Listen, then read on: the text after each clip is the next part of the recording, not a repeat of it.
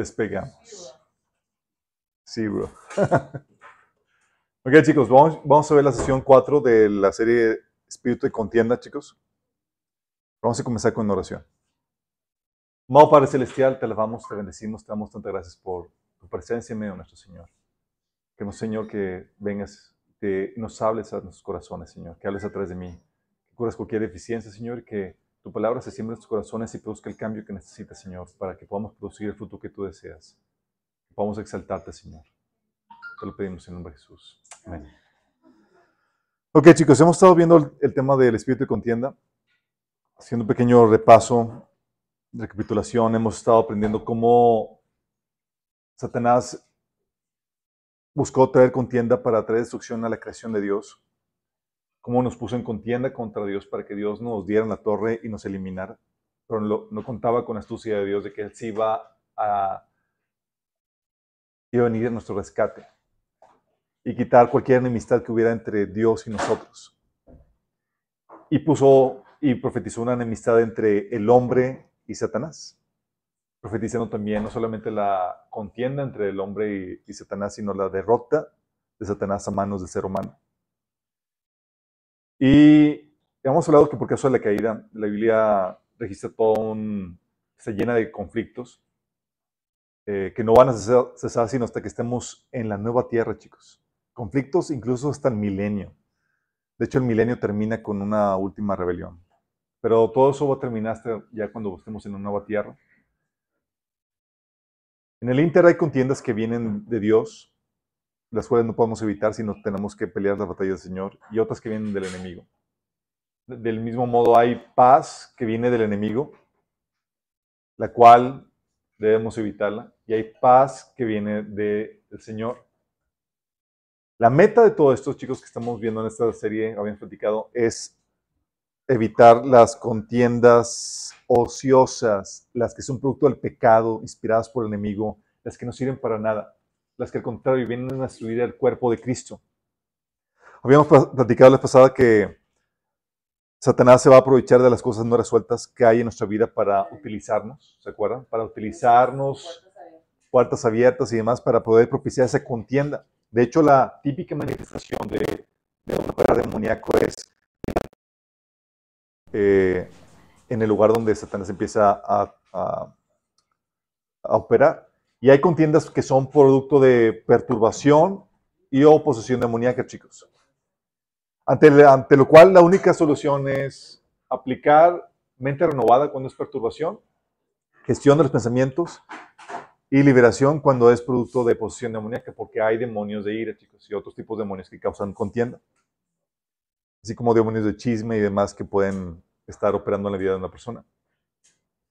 Pero la vez pasada vimos la contienda por queja, chicos. ¿Se acuerdan? Queja de verdad.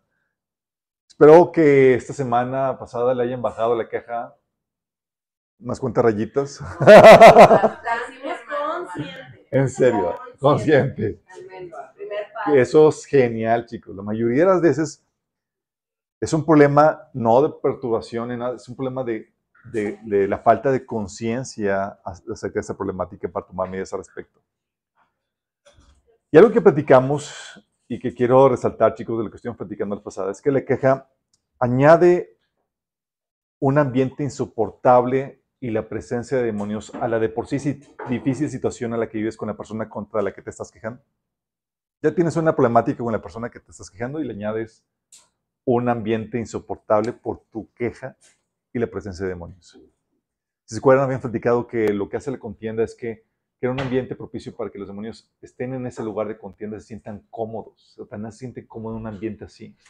Mientras que Dios se siente cómodo en un ambiente donde hay armonía, paz. Como dice Salmo 133. Mira cuán bello y delicioso es. La, la, la, la, la, la, Ándale. Amén. Así es. Y algo que no comenté o no hice tanto énfasis es que la queja, chicos, contra las personas, se manifiesta típicamente en la forma de crítica. Es decir, los criticones son quejones. Dice así, quejosos. Como tienes el caso de Miriam y Aarón, ¿se acuerdan que su queja la manifestaron en forma de crítica? O el pueblo de Israel quejándose contra Moisés y se manifiesta en la forma de crítica. Pero la grueso del asunto, chicos, es que la queja resalta los puntos malos e inventa fallas donde no las hay. O sea, donde las hay, las resalta. Y crea donde no las hay. Y lo grueso es que la queja, la crítica, te roba la bendición de esa persona de la que te quejas. Te roba la bendición que podría ofrecerte esa persona a la que te quejas. Pues te cierra a ella. Si tú estás criticando y quejándote con tal persona, te vas a cerrar. ¿Sí? Y así Satanás te roba la bendición que esa persona podía haber traído para tu vida. Qué heavy, ¿verdad? Es lo que, lo que querían hacer los fariseos cuando a quejarse y al criticar continuamente a, hasta Jesús, eh, lo que hacían es que querían que la gente se cerrara a la influencia, la buena influencia que podía Jesús tener sobre la vida de las personas. De hecho, es algo que hemos platicado por los falsos y la, y la crítica que, la falsa crítica que levantaron en contra mía. Un grupo de amigos míos y de mi esposa se cerraron la influencia Sí, al punto de que, oye, me invitaron a dar un taller de, de los estudios que tenía y de repente dicen, no, ya no. Y la razón porque se habían cerrado por la... Por, eso. Sí. Eh, de hecho, chicos, algunas familias, eh, algunas personas, eh, o sea, no pueden recibir nada de lo que aquí producimos por la continua crítica que han estado recibiendo por parte nuestra de parte de nosotros. Así que escuchan la crítica y se cierran por completo a eso. Y sigue sucediendo hoy en día, chicos, con las personas que tienen esa actitud de queja o crítica contra sus pastores en fallas periféricas. ¿Qué sucede, chicos? Por ello se cierran a recibir lo bueno que sus pastores o líderes podrían estar ofreciendo por este espíritu de crítica y de queja. Qué ¿verdad? Contra Jesús se levantaban muchas cizaña, por lo que la gente se cerraba a él, a lo, se cerraban a lo, que él tenía para ofrecer. Por eso Jesús decía, bienaventurado aquel que no haya tropiezo en mí, bienaventurado que no encuentre alguna falla por la cual se aparte o no reciba lo que yo tengo para dar, chicos. Y la queja puede ser motivada por varias causas, pero también es, en la mayoría de los casos, una cuestión de actitud no corregida, simplemente. No te habías vuelto consciente de esa nefasta actitud y es una cuestión de tomar la decisión de cambiarla, voluntariamente y conscientemente. Como algunos dijeron, oye, pues ya le bajé varias rayitas a la queja porque ya me volví consciente de esa problemática. No tuve que ni siquiera liberarme ni hacer nada más que simplemente cambiar mi actitud al respecto. Y el antídoto es obviamente volverte consciente de, de la situación y forzarte a quitarle queja y a dar gracias por eso te da gracias, porque siempre vas a encontrar algo bueno aún en las personas más difíciles e insoportables. ¿What? No es cierto.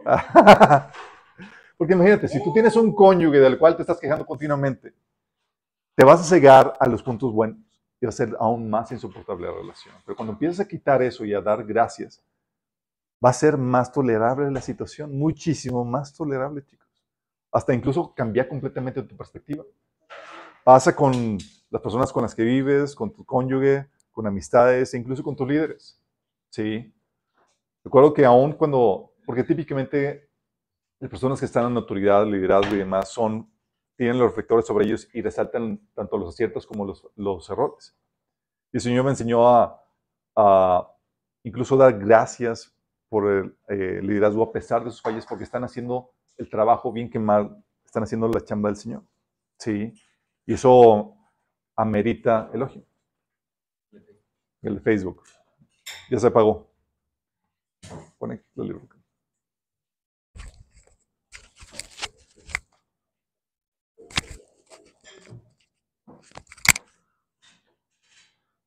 Y entonces, para que estemos cuida, estemos conscientes de eso, chicos. Y también para que no te dejes contaminar, porque cuando viene la crítica y la queja, tú puedes cerrarte a la bendición de otras personas, aunque tú no estés siendo el de la crítica ni el de la queja. Tú la estás escuchando y demás, y no participas de eso, pero no le contrarrestas, y tu corazón se puede cerrar, chicos. Lamentablemente así es como opera esto. Entonces tú puedes ser contaminado. De hecho, la Biblia habla de los que tienen raíz de amargura, cómo pueden contaminar a otras personas. Sí. Y puedes cerrarte tú también. No solamente la persona que tenía la queja se cierra, se cierra, sino también las personas que escucharon esa crítica y demás. Por eso escuchar a una persona que esté constantemente en crítica y queja y demás puede traer una contaminación muy fuerte y te puede cerrar a ti para recibir la bendición de esas personas. Así pasó, ha pasado muchas veces, chicos. Sí. Hoy vamos a ver la contienda por heridas. Uh. ok, déjenme aclararles algo, chicos. Hay gente que dice, ah, no, solo lo vas a aplicar por mí. No, sí.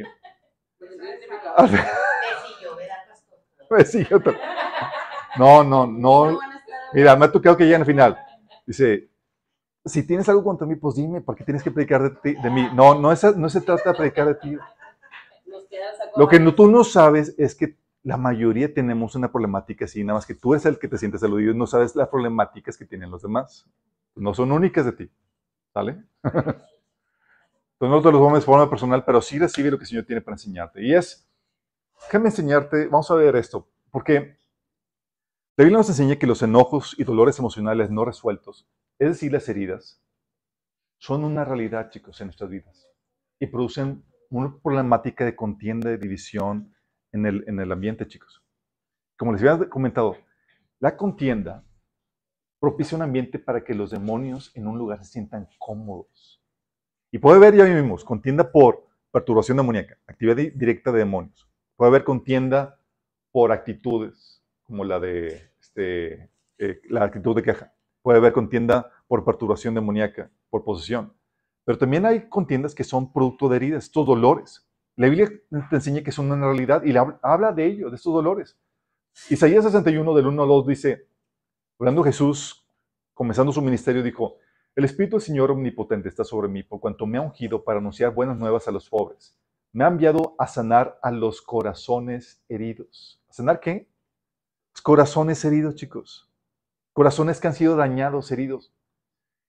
Y si tú eres humano ya de cierta edad, es seguro que ya has pasado por algún tipo de dolores emocionales, de algún tipo de heridas. Es decir, tienes heridas por las cuales has tenido que sufrir. De hecho, Salmo 55, 4 dice, mi corazón está dolido dentro de mí. Salmo 109, 22 dice, soy pobre y estoy necesitado y mi corazón está lleno de dolor. Jeremías 4.19 dice, mi corazón, mi corazón me refuerzo de dolor, mi corazón retumba dentro de mí por, ese dolor, porque es una realidad, chicos. Hay gachadas que nos hacen, hay situaciones incómodas, dolorosas que hace que nuestro corazón se sienta herido. Y la Biblia nos exhorta a lidiar con ello. Hebreos 12, 15 dice, mirad bien, no sea que alguno deje alcanzar la gracia de Dios, que brotando alguna raíz de amargura os estorbe, estorbe a ti, y por ella muchos sean contaminados. Imagínate, no solamente te afecta a ti, sino que empiece a contaminar a otras personas. Esa herida, esa herida que lleva la amargura, empiece a contaminarte a ti y a contaminar a los demás. Y es que algo que debes entender es que hay cosas que nos duelen y que nos hacen enojar y requieren desahogo. ¿Sabías tú que también Dios se desahoga, chicos? ¿Cómo? ¿Quién? Vamos allá, chicos, esto me fascina. Vamos a ver. Vamos a dar un clavado a lo que viene a la Biblia, ¿sale? Cuando Dios ve el pecado y demás y las injusticias, las maldades, la ira de Dios se enciende. y dice la Biblia, fíjate lo que dice. Tú tienes el caso del pueblo de Israel, nada más que la ira de Dios dice que es lento para la ira. Pero cuando llega el punto, se desahoga. Y no para hasta que haya terminado de desahogar su ira.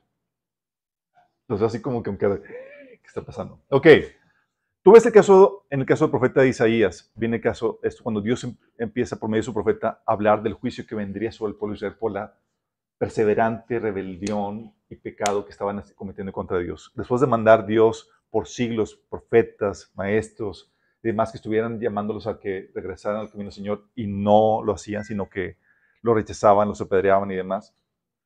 Dios empieza a comentar cómo iba a derramar su vida. Dice Isaías 55, 25. Dice, por eso se enciende la ira del Señor contra su pueblo. Levanta la mano contra él y lo golpea. Las montañas se estremecen, los cadáveres quedan como basura en medio de las calles. Con todo, no se aplacó su ira, su brazo aún sigue extendido. Es decir, está derramando su ira y dice, ves, y te, da una descripción de lo que Dios está haciendo para desahogarse y dice, no, me está, no me he desahogado completamente, todavía tengo. Sí. Lo dice el versículo 12 del capítulo 9. Los sirios en el este y los filisteos en el oeste se comieron a Israel de un solo bocado. A pesar de todo esto, la ira de Dios no se ha aplacado. Su mano aún sigue extendida. ¿Te imaginas a Dios está desahogando su enojo, su ira? El punto que dice, todavía no me desahogo por completo, todavía no se calma mi ira. Isaías 9, 17 dice, por esto no se complacerá el Señor con los jóvenes, ni se, ni se apiadará de los huérfanos y viudas, porque todos ellos son impuros y malvados. Sus labios profieren necedades. A pesar de todo esto, la ira de Dios aún no se ha aplacado. Su mano aún sigue extendida. Versículo 21 dice, Manasés se comerá a Efraín y Efraín a Manasés, y los dos juntos atacarán a Judá. A pesar de todo esto, la ira de Dios no se ha aplacado. Su mano aún sigue extendida. Es un Dios que está derramando su ira, sí. Y se todavía no terminó de desahogar aún no termino de desahogarme. ¿Te imaginas? No es sino hasta que, lo Isaías 10, del 1 al 4 dice, hay de los que emiten decretos inicuos y publiquen edictos opresivos, privan a sus de, sus derechos a los pobres y no les hacen justicia a los oprimidos de mi pueblo. Hacen de las viudas su presa y saquean a los huérfanos. ¿Qué van a hacer cuando deban rendir cuentas, cuando lleguen desde lejos la trompeta? ¿A quién acudirán en busca de ayuda? ¿En dónde dejarán sus riquezas? no les quedará más remedio que humillarse ante los cautivos o morir entre los masacrados. A pesar de todo esto, la ira de Dios no se ha aplacado, su mano aún sigue extendida. Qué No es sino hasta que ya eh, fue destruida Jerusalén a manos de Babilonia y de los asirios y demás, que dice Lamentaciones 4:11. Pero ahora quedó satisfecho el enojo del Señor, su ira feroz ha sido derramada. Qué ¿Te imaginas la que te ha pasado que a veces estás tan enojado que te desatas en furia y sientes que no es suficiente hasta que llega un punto donde ya... ¿Tú hubieras imaginado Dios con este feeling? Dice Ezequiel 5:13, entonces se apaciguará mi ira, mi enojo contra ellos será saciado y me daré por satisfecho. Cuando en mi celo haya desahogado mi enojo contra ellos, sabrán que yo, el Señor, lo he dicho. Qué heavy, ¿no? Dice Apocalipsis 15.1, eh, hablando de los juicios que vienen sobre la tierra profetizados para el final. Dice, luego viene el cielo otro maravilloso suceso de gran importancia. Siete ángeles sostenían las últimas siete plagas que completarían la ira de Dios. ¿Que qué? Completarían, la satisfacerían. Porque la ira de Dios comienza, chicos, con el, juicio de los sellos en Apocalipsis capítulo 6 le continúa con el, el, juicio de las trompetas, para terminar con el juicio de las copas. Y dice que con este juicio de las copas se completa, se satisface la ira de Dios. Todos tenemos ese feeling, chicos. Fuimos diseñados y creados a la imagen y semejanza de Dios. Por eso, en películas y en situaciones de la vida real en las que se nos presentan injusticias, se despierta nuestra ira. Y sentimos un desahogo cuando los malos en la trama reciben su justa recompensa, ¿o poco no? Tú dices. Porque es...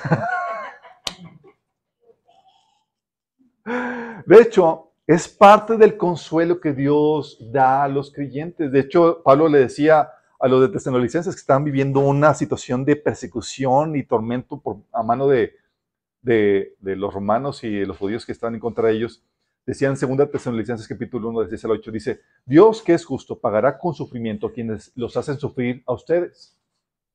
Y esto sucede, y, a ustedes que sufren les dará descanso lo mismo que a nosotros. Esto sucederá cuando el Señor Jesús se manifieste desde el cielo entre llamas de fuego con sus poderosos ángeles, para castigar a los que no reconocen a Dios ni obedecen el Evangelio de nuestro Señor Jesús. Si te das cuenta, estaba dando un final feliz en la historia, donde sí ves injusticias y demás, pero ah, puedes satisfacerte, tu alma puede estar tranquila de que se va a hacer justicia si los malos no se arrepintieron. ¿Sale? La pregunta aquí, chicos, la pregunta de los 64 mil es, si sucede con Dios que se desahoga, desahoga su ira. ¿Por qué nosotros no debemos descargar nuestra ira contra nuestros enemigos como Dios lo hace? Oye, yo soy hecho a la imagen y semejanza de Dios. ¿Por qué no? Oye, si Dios me hizo a su imagen y Dios desahoga su ira sobre los malos, ¿por qué yo no sé? Porque no somos Dios. Primero, tenemos que entender que Él, como ser perfecto, manifiesta su ira de forma perfecta, en perfecta justicia. Él es lento para la ira, dando tiempo de gracia con prudencia y sabiduría, chicos. Tú y yo explotamos y qué lentos para la ira ni qué nada. Dice la Biblia, Salmo 86, 15, pero tú, Señor, eres clemente, compasivo, lento para la ira, grande en amor y verdad. Si nosotros fluyéramos y, ay, sí, manifestar la ira sería de acuerdo a como Dios lo hace. Pero la verdad es que no, no nos fluye tanto esto. Ezequiel 33, 11 dice, diles, digo yo, dice Jehová al Señor, que no quiero la muerte del impío, sino que vuelva el impío de su camino y que viva. Volveos, volveos de vuestros malos caminos, porque habéis de morir. Que Señor, antes de derramar su ira, da el tiempo de gracia donde, hey, da el tiempo para que la gente se arrepienta. Tú y yo no pensamos en eso, pensamos, vamos a deshacernos y darle en la torre. Sí. Queremos, pero Dios manifiesta su ira de esta forma. Es lento para la ira. Dice Romanos 2, del 2 a 5, nada más imagínate. Dice, y sabemos que Dios en su justicia castigará a todos los que hacen tales cosas. Y tú, que juzgas a otros por hacer esas cosas, ¿cómo crees que podrías evitar el juicio de Dios cuando tú haces lo mismo? ¿No te das cuenta de lo bondadoso, tolerante y paciente que es Dios contigo? O sea, los que están presidiendo pecando, le está diciendo, Dios es paciente, tolerante y bondadoso contigo. ¿Acaso no significa nada para ti?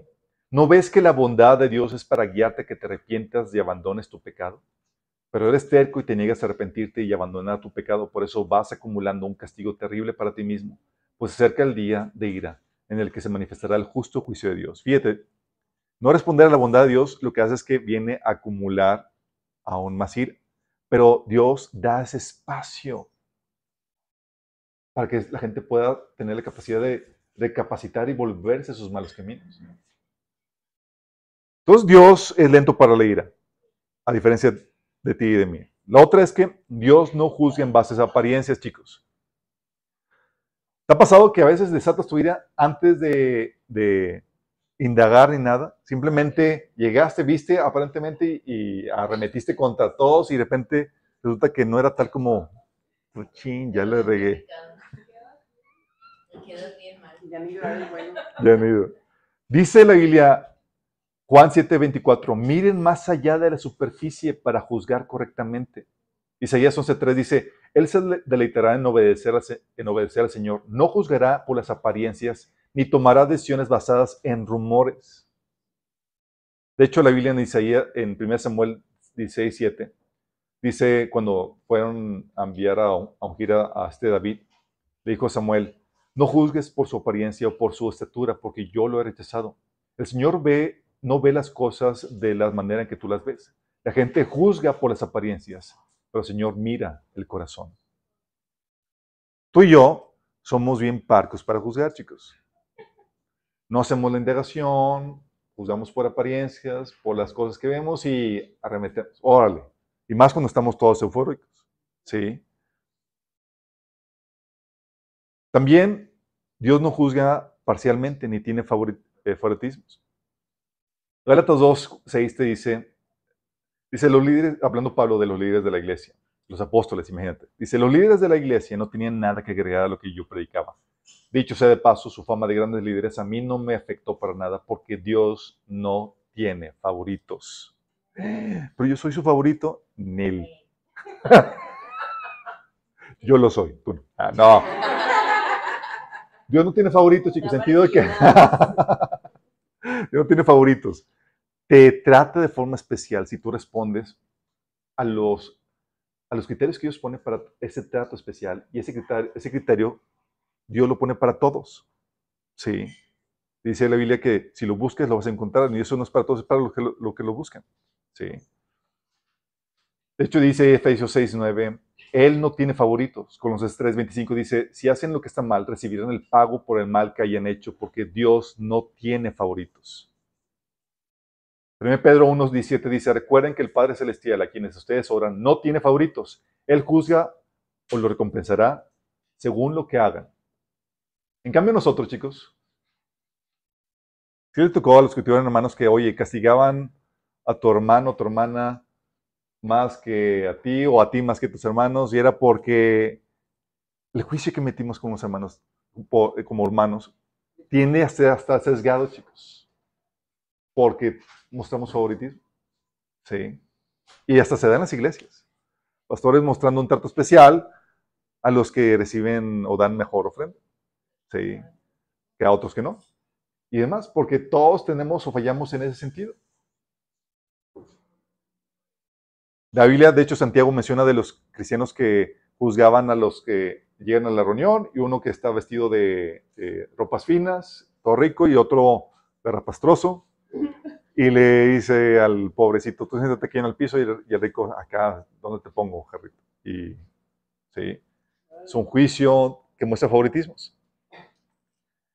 Por otro también es que Dios lo hace, este desahogo de su vida, de forma justa, es decir, con criterios y estándares correctos, chicos.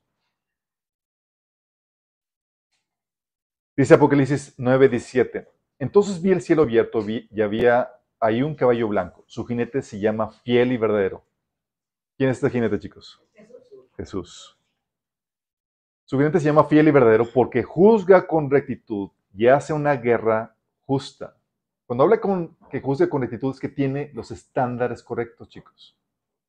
No juzga de acuerdo a estándares incorrectos.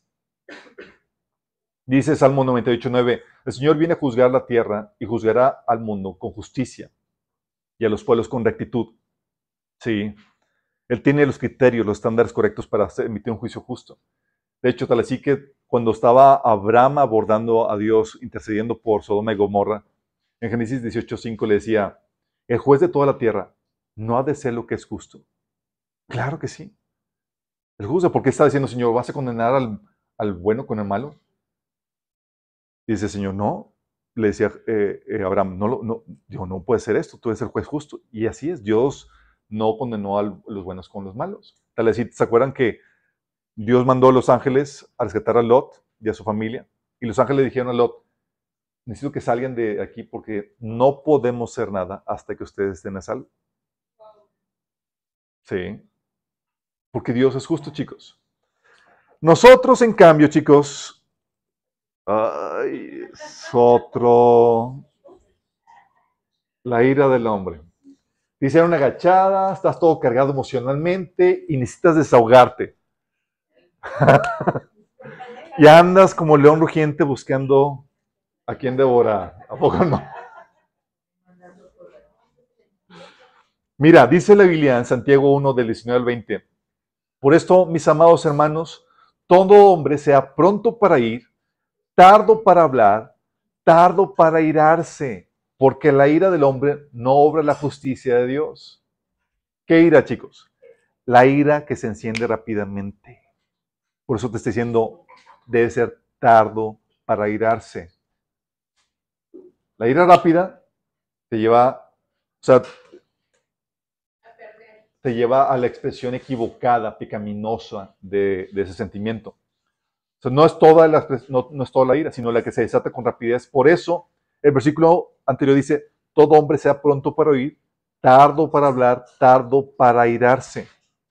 No dice que no te aires, sino dice que seas lento como tu Padre Celestial. Que seas lento, pues, no solamente Santiago, Proverbios dice, en Proverbios 14, 17, el que fácilmente se enoja hará locuras. O sea, vas, y ustedes lo han hecho, chicos, todos lo hemos hecho, todos hemos vivido la situación donde te encienden, hiciste algo, dijiste algo, dijiste, ya dije, aquí una... ¿Te ha pasado que dices y quieres ir regresar lo que, como que, sí, como que regrésame lo que te dije? o lo que hiciste. O si les pasa que a veces hasta rompen cosas. O, o personas. O relaciones. Sí. La emoción, es que chicos, la emoción del enojo puede nublar todo raciocinio y descargamos el enojo sin indagar. Eso es lo que hace el hombre. Lo hace sin indagar, por apariencia, hacer una apariencia, sin misericordia, sin considerar la voluntad de Dios, de forma egoísta y típicamente mostrando favoritismos. O sea, bien mal. ¿Sí? Por eso se tenía que poner una ley que en nuestro sistema jurídico se llama el debido proceso, the due process of law, en, inglés, el debido proceso. ¿Quién estudió aquí leyes? ¿Alguien no? ¿No? Ok, eso lo vimos en política y religión, ¿se acuerda? No, no se acuerda. lo que se llama debido proceso, chicos. Es decir, antes de arremeter con la persona que ha cometido algún crimen, se tiene que establecer un proceso jurídico estándar. No se puede hacer nada más así, porque si se tiene que hacer las averiguaciones, se tiene que encontrar a la persona culpable. Dice números 35 del 19 al 21. Fíjate lo que dice. El Señor ordenó a Moisés que se, les dijera a los israelitas, cuando crucen el Jordán y entren a Canaán, escojan ciudades de refugio a donde pueda huir quien inadvertidamente mate a alguien. Esa persona podrá huir a esas ciudades para protegerse del vengador Así se evitará que se mate al homicida antes de ser juzgado por la comunidad. O sea, resulta que alguien mató a algún familiar tuyo y era y supone que la familia tenía la responsabilidad de vengar y con toda la, la, de la ley tenía eso, pero tenía que regularse eso, porque obviamente matan a un ser querido tuyo y lo que quieres es que averiguar ni que nada, vamos a darle más tuerzo, ¿sale? Sí. Este, palabras nuevas. Palabras nuevas, sorry.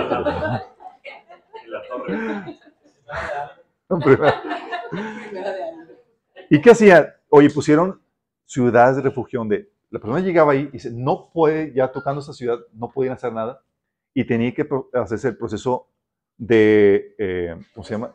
El, debido proceso jurídico para poder verificar que realmente la persona sea el culpable de un delito de homicidio eh, que haya sido hecho adredo, ¿no? Es decir, tenía que proceder todo el proceso de investigación, los testigos y demás, y todo lo necesario para ver si realmente meritaba o no tal castigo. Porque la persona, el vengador familiar, no iba a andar averiguando ni tenía la condición emocional para poder hacer ese tipo de averiguaciones, porque está cargado emocionalmente. Y como es un, un humano normal, pecaminoso y demás, va a tender a mostrar esa ira de forma equivocada, chicos. Entonces el proceso de ley, chicos, está diseñado para proteger incluso al culpable de un desborde de ira de forma incorrecta del ser humano. Ah, qué grueso, ¿verdad? Así que la Biblia nos enseña que cuando suceda, cuando tiene la, hay alguien que ha hecho alguna injusticia y demás, te enseña a no vengarte en tus propias manos. De hecho, ni siquiera tú por ley puedes tú quitarle la vida a otra persona, sino que o lo llevas a juicio. De hecho, es lo que decía Pablo. Había pleitos y contiendas entre los, entre los creyentes. Decía, hey, nombre jueces entre ustedes para que pongan resolución a eso. Dice 1 Corintios 6 del 1 al 6. Si alguno de ustedes tiene un pleito contra otro, ¿cómo se atreve a presentar demanda ante los inconversos en vez de acudir a los creyentes? ¿Acaso no saben que los creyentes juzgarán al mundo? Y si ustedes han de juzgar al mundo, ¿cómo no van a ser capaces de juzgar casos insignificantes? ¿No saben que aún a los ángeles los juzgaremos? Cuanto más los asuntos de esta vida. Por tanto, si tienen pleitos sobre tales asuntos, ¿cómo es que nombran, nombran como jueces a los que no cuentan para nada ante la iglesia? Digo esto para que les dé vergüenza. ¿Acaso no hay entre ustedes nadie lo bastante, lo bastante sabio como para juzgar un pleito entre creyentes? Al contrario, un hermano demanda a otro y esto ante los incrédulos. O sea, Pablo está diciendo, ¿sabes qué? Ante esta situación no te está diciendo, véngate. Dice, trae este caso para ser juzgado, chicos. Porque en tu dolor por la ofensa recibida, típicamente no vas a obrar la justicia de Dios. Vas a desahogarla, vas a desahogar esa ira de forma incorrecta como ser humano pecaminoso que somos, caídos. Entonces te dice la Biblia, o lo traes a un asunto de juicio para que un tercero, un juez imparcial, racional y demás, evalúe la situación y vea si, si amerita no tal castigo y qué tanto. ¿Vamos entendiendo, chicos? ¿Por qué? Porque se está defendiendo la gente de tu ira. Entonces, o lo traemos asunto ante juicio, o sufrimos la ofensa esperando el juicio de Dios, chicos. Es las dos opciones que la Biblia te da ante esta situación. Dice 1 Corintios 6, 7, en realidad ya es una grave falla el solo hecho de que haya pleitos entre ustedes. ¿No sería mejor soportar la injusticia? ¿No sería mejor dejar que los defrauden? Te lo está dando como una opción, chicos. ¿Por qué? Porque sí, puedes dejar, ¿sabes qué? Sufrir la ofensa, sufro la ofensa, sufro la maldad y lo dejo en manos de Dios. Como dice Romanos 12 del 17 al 20. No paguen a nadie mal por mal. Procuren hacer lo bueno delante de todos. Si es posible, en cuanto dependa de ustedes, vivan en paz con todos. No tomen venganza, hermanos míos, sino dejen el castigo en las manos de Dios, porque está escrito, mía es la venganza, yo pagaré, dice el Señor. Antes bien, si tu enemigo tiene hambre, dale de comer, si tiene sed, dale de beber. Actuando si harás que se avergüence de su conducta. Entonces, ante esa situación te dice, o lo llevas a juicio, y es eso una contienda entre creyentes, juicio o ante los creyentes, o dejas esto en de Dios para que Él haga venganza a su tiempo. en el Inter, tú tratas al enemigo con, eh, con bondad y con amor, sabiendo que Dios va a juzgar y va a dar a cada quien lo que le corresponde, en su tiempo y en la forma que Él decida. Pero ten por seguro algo, Dios no puede ser burlado. Si alguien hace mal, va a cosechar de acuerdo a eso. ¿Sale? En cualquiera de estos casos, chicos, uno tiene que lidiar, uno tiene que lidiar con el dolor y la ira que conlleva la injusticia sufrida. En cualquiera de los casos. Tiene que lidiar con el dolor y la ira que conlleva la injusticia sufrida. No hay vuelta de sopa. Ya sea que lo lleves a juicio o que lo dejes en mano de Dios, tienes que lidiar con eso en tu corazón. Dichas heridas, chicos, no atendidas, detonan conflictos, chicos. Chan, chan, chan, chan. Detonan conflictos, chicos. Familias se dividen, amistades se pierden y demás por no resolver esos asuntos en el corazón. ¿Te acuerdas lo que pasó entre Saúl y Jacob? Voy a leer el pasaje. Génesis 27, del 30 al 42, habla del caso donde Jacob le hizo una agachada a su hermano Esaú. Le robó la bendición, chicos. Se disfrazó de su hermano, su hermano era todo peludo. Y su papá era medio cegatón, entonces se disfraza y llega y dice, oye, de hecho vamos a leerlo.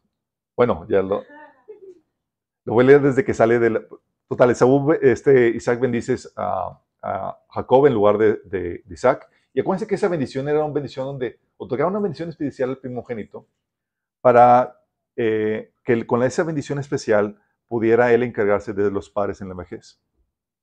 Le da un lugar preferencial, chicos. Dice en ese pasaje, no había terminado Isaac de bendecir a Jacob y este de salir de la presencia de su padre cuando Esaú volvió de casa. Ah, porque Isaac le había dicho, oye, ve a cazar a uno de los animales y ven, prepárame un guisado y ven eh, a mi cuarto para yo bendecirte. Y pues Jacob agarró un animalito de los que tenían ahí y pues le... Y aparte la mamá, así, la mamá se coludió, porque tenían sus preferidos, chicos. Ahí sí había favoritismos. Sí. Dice, entonces, también le preparó un, eh, dice, y antes, y mm, dice, no había terminado Isaac de bendecir a Jacob y, y, es de este de salir de la presencia de su padre cuando Esaú volvió de, de casar. También le preparó un guiso y se lo llevó a su padre. Le dijo, levántate, padre mío, y come de lo que ha casado tu hijo. Luego podrás darme tu bendición. Pero Isaac lo interrumpió. ¿Quién eres tú? soy Esaú, tu primogénito, respondió. Isaac comenzó a temblar y muy sobresaltado dijo, ¿quién fue el que ya me trajo lo que había cazado poco antes de que tú llegaras? Yo me lo comí todo. Le di mi bendición y bendecido quedará. Al escuchar a Saúl las palabras de su padre, lanzó un grito aterrador y lleno de amargura le dijo, Padre mío, te ruego que también a mí me bendigas. Pero Isaac le respondió, tu hermano vino y me engañó y se llevó la bendición que a ti te correspondía. ¿Te imaginas la agachada? Dices, yo sí lo mataba, dices. Sí, no, los conozco pecadores. Dice, todos somos de Saúl. Hashtag. Pero Isaac, le respondió, tu hermano vino y me engañó y se llevó la bendición que a ti te correspondía. Con toda razón le pusieron Jacob, replicó Esaú. Y dos, porque Jacob significa aquel que, eh, que arrebato, que en inglés es pulsa, eh, que pulsa de elec, que sí, que regaña. Sí, es un estafador, de hecho, lo que significa Jacob, imagínate. Por eso yo tuve que cambiarle el apellido. Le dijo, señor, si, si va a ser mi, tú mi pueblo escogido, vamos a cambiarte aquí la cosita, esto que está con toda razón le pusieron Jacob, replicó Esaú. Ya van dos veces que me engaña. Primero me quita mis derechos de primogénito y, ahora se lleva mi bendición. ¿No te queda ninguna bendición para mí? Isaac le respondió. Ya le he puesto por Señor tuyo, y todos sus hermanos serán siervos suyos. Lo he sustentado contigo y con vino. ¿Qué puedo hacer ahora por ti, hijo mío? Pero Esaú insistió. ¿Acaso tienes una sola bendición, padre mío? Bendíceme también a mí. Y se echó a llorar. Imagínate la escena. Entonces su padre le dijo, Vivirás lejos de las riquezas de la tierra, lejos del rocío que cae del cielo. Gracias a tu espada vivirás y servirás a tu hermano. Pero con todo, pero cuando te impacientes te librarás de su opresión. A partir de ese momento, Esaú guardó un profundo rencor hacia su hermano por causa de la bendición que le había dado su padre y pensaba, ya falta poco para que hagamos duelo por mí, padre. Después de eso, mataré a mi hermano Jacob. Cuando Rebeca se enteró de lo que estaba pasando, lo que estaba pensando Esaú, mandó llamar a Jacob y le dijo, escucha, Esaú se consuela haciendo planes para matarte. Órale, ¿cuál es el consuelo de, de Esaú? Chicos, porque tenemos un profundo deseo de justicia. La justicia viene a traer consuelo en su corazón. De hecho, por eso Pablo decía, hey, van a, Dios va a castigar con tormento a los que los atormentan. Sí. Pero antes hay que ahorita buscar rescatar a esos que están, a esos atormentadores suyos.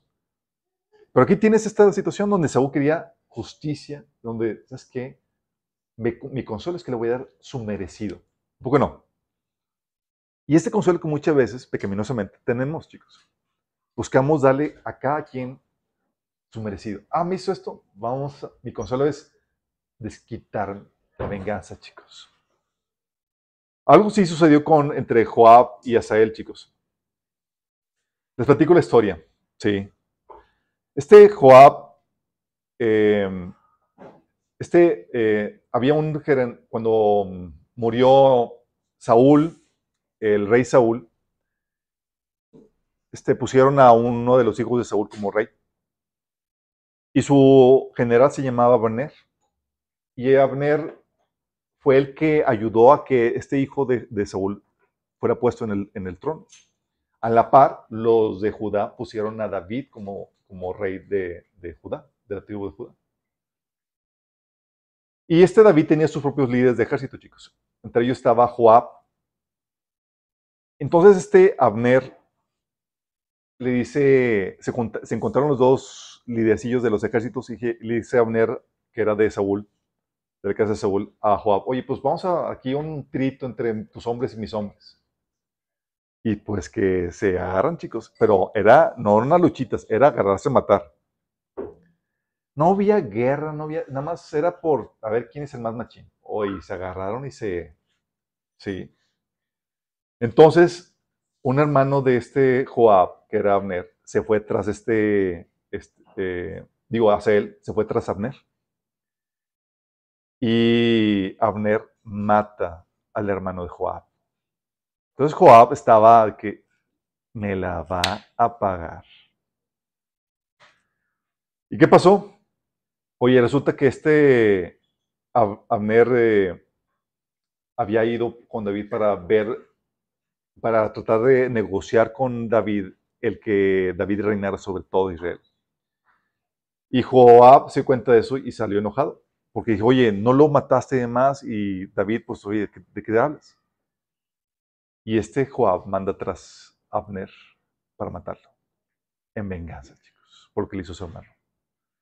Dice, cuando Joab salió de hablar con David, envió mensajeros tras Abner, los cuales le hicieron volver del pozo de Sira. Pero de esto Joab no le dijo nada a David. Cuando Abner regresó a Hebrón, Joab le llevó aparte de la entrada de la ciudad como para hablar con él en privado. Ahí lo apuñaló en el vientre y Abner murió. Así Joab vengó de la muerte de su hermano Asael. O sea, sin decir a Joab, sin decir, oye, un trito o algo así, más fue a la, a la mala, chicos. A la brava. Entonces David no podía hacer nada contra estos que hicieron eso, chicos, porque eran poderosos en el ejército. Y David ya estaba, pues algo, se sentía no, no con suficiente poder para hacer algo contra ellos. Pero cuando entró Salomón, su hijo, le encargó esto a Salomón. Le dijo, ahora bien, Tú mismo sabes que Joab, hijo de Sarvia, derramó sangre en tiempo de paz como si estuviera en guerra, y mató a Abner, hijo de Ner, y a Amasa, hijo de Jeter, los dos comandantes de los ejércitos israelitas, manchándose así de sangre las manos. Por tanto, usa la cabeza y no los dejes llegar a viejo sin morir en paz. Es decir, darle más tuerzo por eso que hizo. Se vengó a la mala, chicos. Utilizó su ira de forma imprudente. Dice David que derramó sangre en tiempo de paz como si fuera tiempo de guerra. Y eso pasa, chicos. La ira por cualquier injusticia o daño sufrido, todo lo hemos vivido, chicos. Y nos enoja, tanto lo que hacen a nosotros como a seres queridos. ¿A poco no te ha pasado? Que les hace una agachada. Nosotros, hemos tenido que ayudar a, la gente a administrar en en sanidad emocional por cosas que sufren por ellos mismos y por cosas que sufrieron seres queridos. No, es que mi, mi papá maltrataba, a mi mamá y tienen que perdonar al papá, no por el daño que le, hicieron a ellos, sino por el daño que le hicieron a su ser querido que era su madre. Y así pasa, chicos. Dice la Biblia, Proverbios 27, 4, cruel es la furia y arrolladora la ira. Porque cuando estás así con el dolor y demás, lo que quieres es desahogarte, descargarte. Y llegas al punto de crueldad y manifestarlo así de forma arrolladora.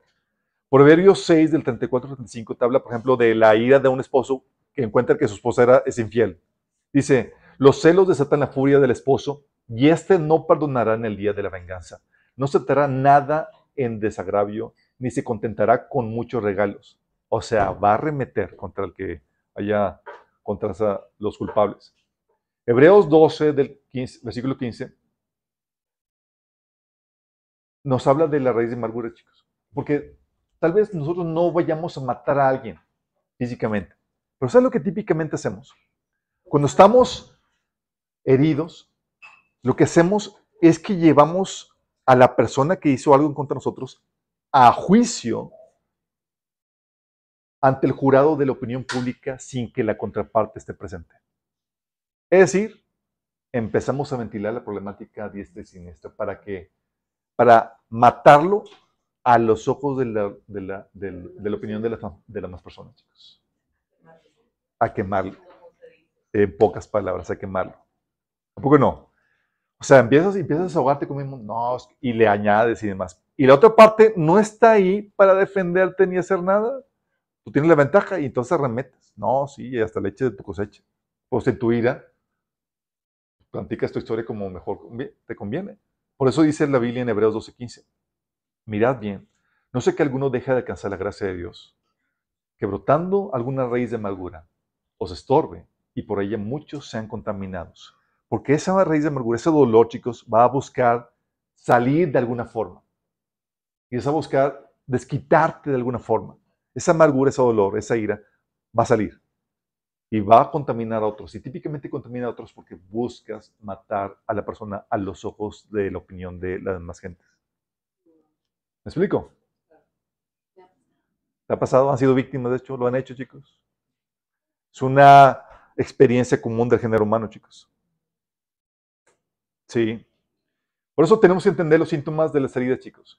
Todos los síntomas, esto lo vimos en teoría de emocional, que voy a irme, eh, lo voy a abordar un poquito diferente, pero todos los síntomas de, de las heridas son generadoras de conflictos.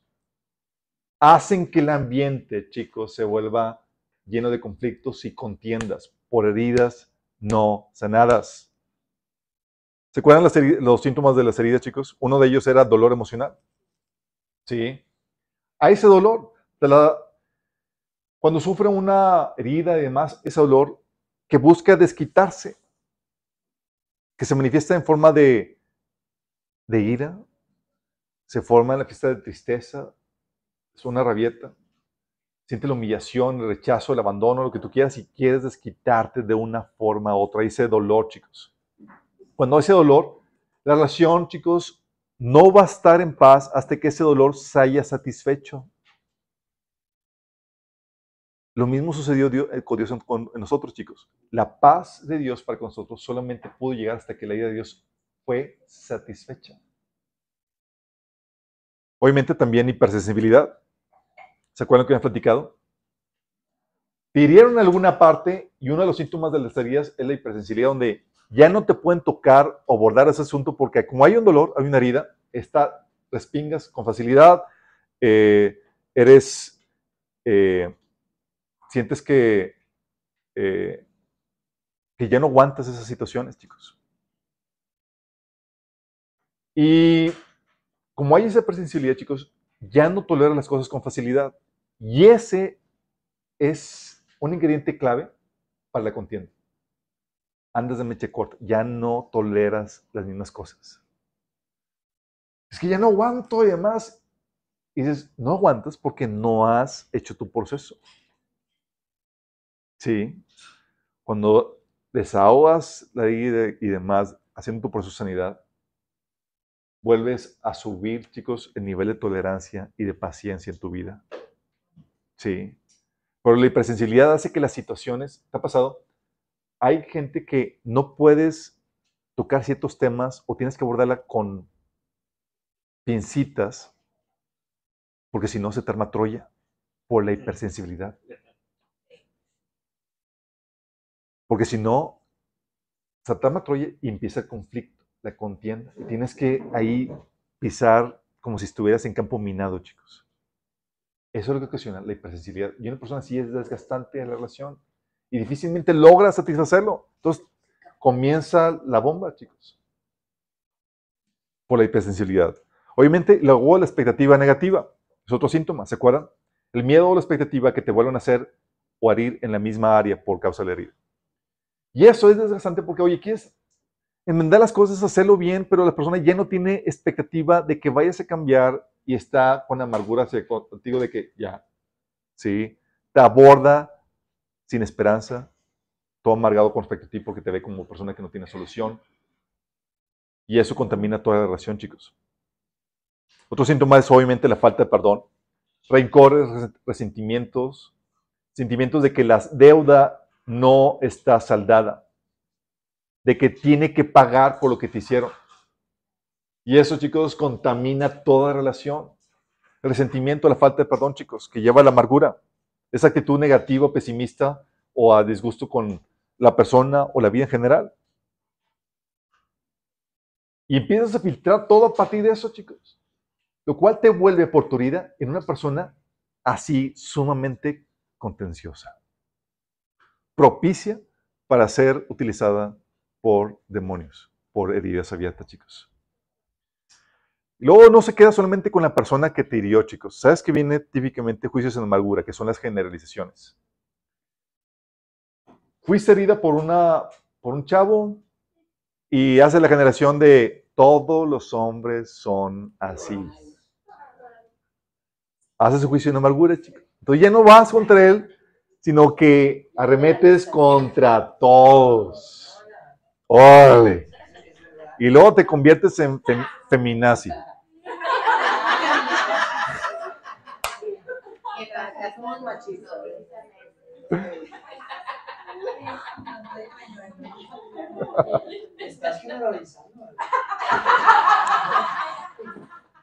¿No ha pasado? algo que ha pasado, chicos. Viven una experiencia y lo que hace es que en la amargura de esa experiencia suelen ser generalizaciones. Que ya no arremetes contra la persona en particular, sino contra todos los de su género, parejo. Y eso sucede para con hombres con mujeres. una vez me, me, con un, me topé con un gay que... Sí, con un gay. No sé cómo se le llama ahora, te cambio. ya no se le dice así, ahora se le dice... Está curioso.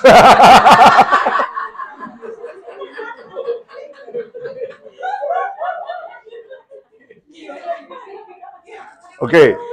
Dices que le dije, oye, pero ¿por qué? O sea, ¿que nunca te gustaban las mujeres? Dice, sí. De hecho, me dice así, me comentaba él, porque la chica con la que me iba a casar me dejó plantado en el altar. Imagínate.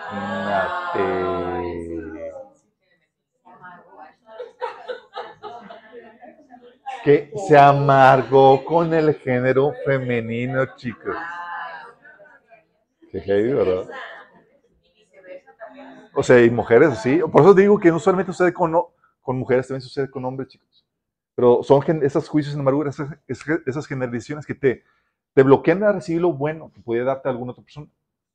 Que eso bueno viene cuando ya haces tu proceso de sanidad y, y, encapsulas ese, esa persona que te dio y sabiendo que no siempre es así. Las personas te quita esa, esa razón para recibir lo, lo, lo, bueno, sino te abre también a recibir lo, eh, te, te abre para recibir lo bueno en otras personas, aún de esa misma persona. Obviamente, producto de los síntomas, chicos, de las heridas, de la ira, personas iracundas típicamente son porque tienen un dolor ahí trabado en su corazón, chicos. Dolor por la ofensa recibida que lo lleva a satisfacer su ira, chicos. Y esto puede venir de forma consciente o inconsciente, es algo que hemos platicado. Hay una ira abierta en la cual te lleva a explotar con la gente, chicos. O sea, no puede ser algo porque la persona no va a reaccionar bien. Es, si algo le molesta, no reacciona de forma racional y coherente. Simplemente explota. Como estás cargado emocionalmente con todos los sentimientos negativos y lo que te hicieron, fácilmente explotas con la gente. Te descargas. Lo que hemos dicho, te terapeas. Andas hipersensible, te tocaba en esa área. Sí. Te terapeas gritando, enojándote, maldiciendo, tratando mal a las personas, siendo impaciente, o lo que le llaman de, de mecha corta. Y suele ser por esta razón, chicos, por este dolor ahí reprimido, chicos. muchas veces es imperceptible cuando llegas, eh, porque se va llenando, la, se va agotando la paciencia poco a poco, chicos. Y como no es tu proceso, llega un mundo donde ya no aguantas y explotas porque no hiciste tu proceso de desahogo, tu proceso de sanidad emocional. ¿Alguien aquí no ha tomado taller de sanidad emocional? No levante la mano, pero al final.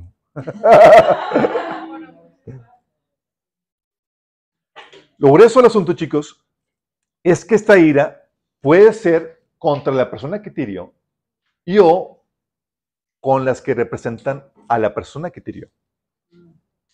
Es decir, oye, si tú fuiste herido por la figura masculina de niño de grande, ¿contra quién crees que vas a remeter? ¿Contra tu hijo o contra tu esposo por asuntos no lidiados?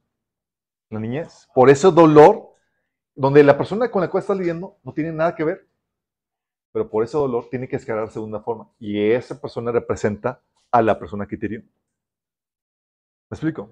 Por eso te encuentras que personas que fueron, mujeres que fueron abusadas por sus papás y demás, y tienen herida y no lo lidiaron, terminan mostrando arranques de ira y comportamientos agresivos contra su esposo. Dices, ¿qué pasó? ¿Yo qué te dicen? Tú no. Otro hombre en su vida le hicieron daño y está descargándose de esa forma. Sí. También puede ser la ira, chicos, expresada de forma pasiva o reprimida. Y eso sucede con las personas muy educadas, chicos. Sí. Buscan controlar y comportarse como debe ser, pero como no lidia con el corazón, no lidia con ese dolor, sale de forma sutil el maltrato para desahogar ese dolor, chicos. Son personas muy educadas, te tratan bien y tratan de ser amables y amorosas, pero por debajo de la mesa te dan la patada, chicos. Salen con actitudes odiosas o de maltrato porque no han resuelto las heridas en su corazón. Toda la ira puede manifestarse de forma abierta, pero también de forma sutil, chicos. Hay gente sumamente educada que es mucho más violenta o más agresiva que las que explotan abiertamente, chicos. Sí. Qué heavy, ¿verdad? Reclamo continuo, chicos. Episodios que te dolieron, los vuelves a traer sobre la mesa para machacárselos a la persona que te hirió. Y qué bien se siente. Tampoco no. Es como que ¡ah! lo vuelves a traer. Pero los asuntos que nunca se satisfacen, pero se siente bien el desahogo, chicos. Es una forma de descargar el dolor de la herida no sana.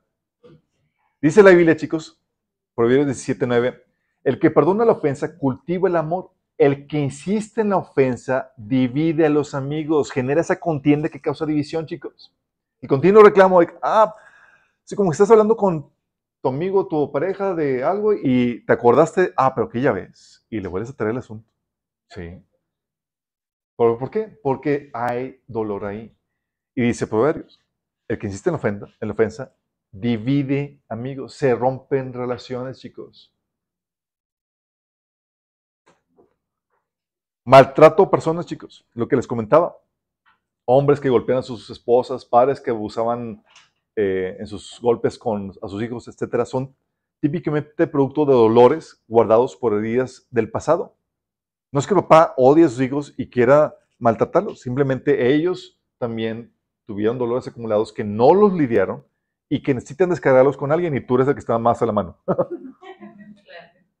sí utilizan como... Hay tanto dolor y tampoco, y tampoco amor que recibieron que se manifiesta en ese comportamiento agresivo. También suele ser la forma de compensar la falta de amor, chicos. Porque pues obviamente veo que llevas una buena vida y que te va mejor que a mí, entonces me desquito haciéndote la vida miserable para que vivas la misma vida miserable que yo. Por eso, chicos, el bullying, la persona que abusa de los demás, suele ser una persona que está descargando dolor y típicamente, oye, los niños que, hacen bullying en las escuelas por dolor que infligieron en su casa que no lo lidiaron, chicos. Pero también pasa con cualquier otra persona, personas que son hirientes en sus palabras, que son, se hablan a la gente con insultos, críticas y desaprobaciones porque ellos tienen ese dolor acumulado. Lo que les comentaba, te hirió la figura masculina, vas a descargarte con, contra los hombres. Te dio la figura femenina, vas a ser hostil contra las mujeres porque típicamente las heridas van acompañadas de, esa generalización, chicos. El dolor tiene que salir de una forma, la ira tiene que descargarse. Pero a diferencia de Dios, esa ira no se satisface hasta que uno encuentra en Dios el perdón y la sanidad, chicos. Obviamente también el odio es lo que produce, chicos, las heridas. El desearle a alguien, algún mal a alguien, chicos, aunque sea poquito.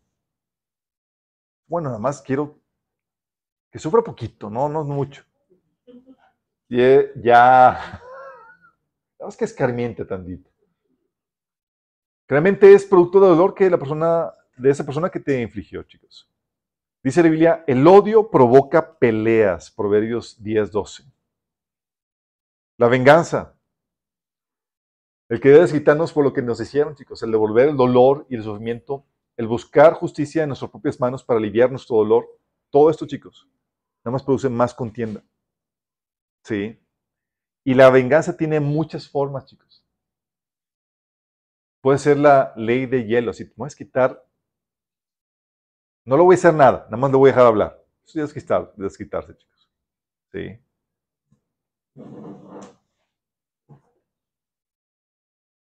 Oye, repitiendo el mismo patrón de conducta, ¿sabes? Algo que hemos platicado es que las heridas se heredan, chicos. Aquellos patrones de conducta que tú odiabas de tus papás, por ejemplo, que te hirieron, y luego que tú te encuentras repitiéndolos, es una señal de que hay dolor, de que hay una herida ahí no resuelta.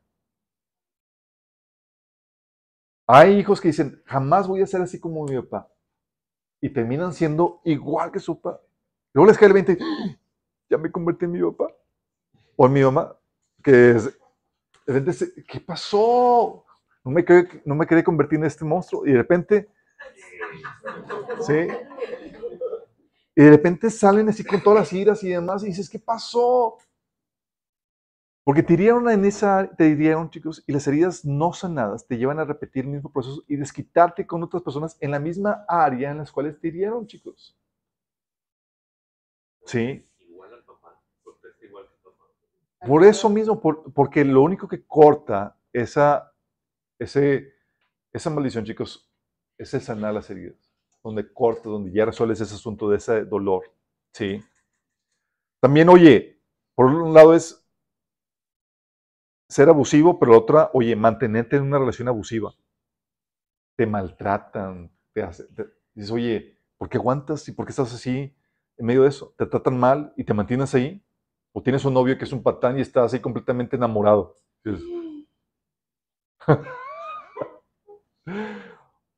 y al que te trataba bien, lo mandaste a volar.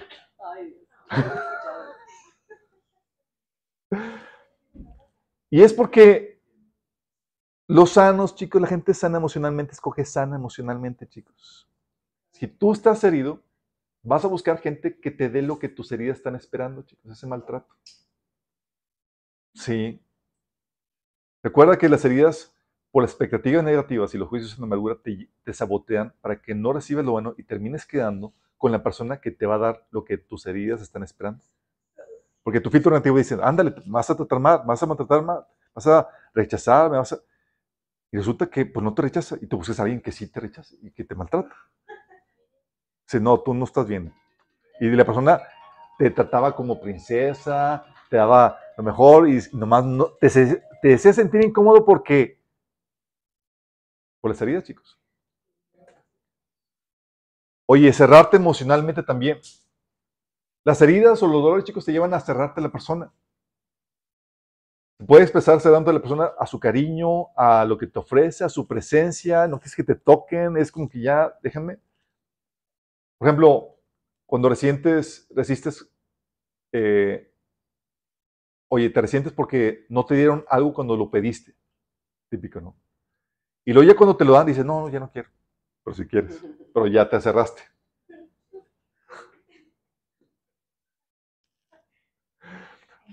Abriste tu corazón, fue rechazado y ahora te dan ese cariño y esa atención, pero ya no lo quieres. Te cierras porque, porque no te lo dieron cuando tú lo querías, cuando tú lo, tú lo pediste, cuando abriste tu corazón y te cerraste, te resentiste.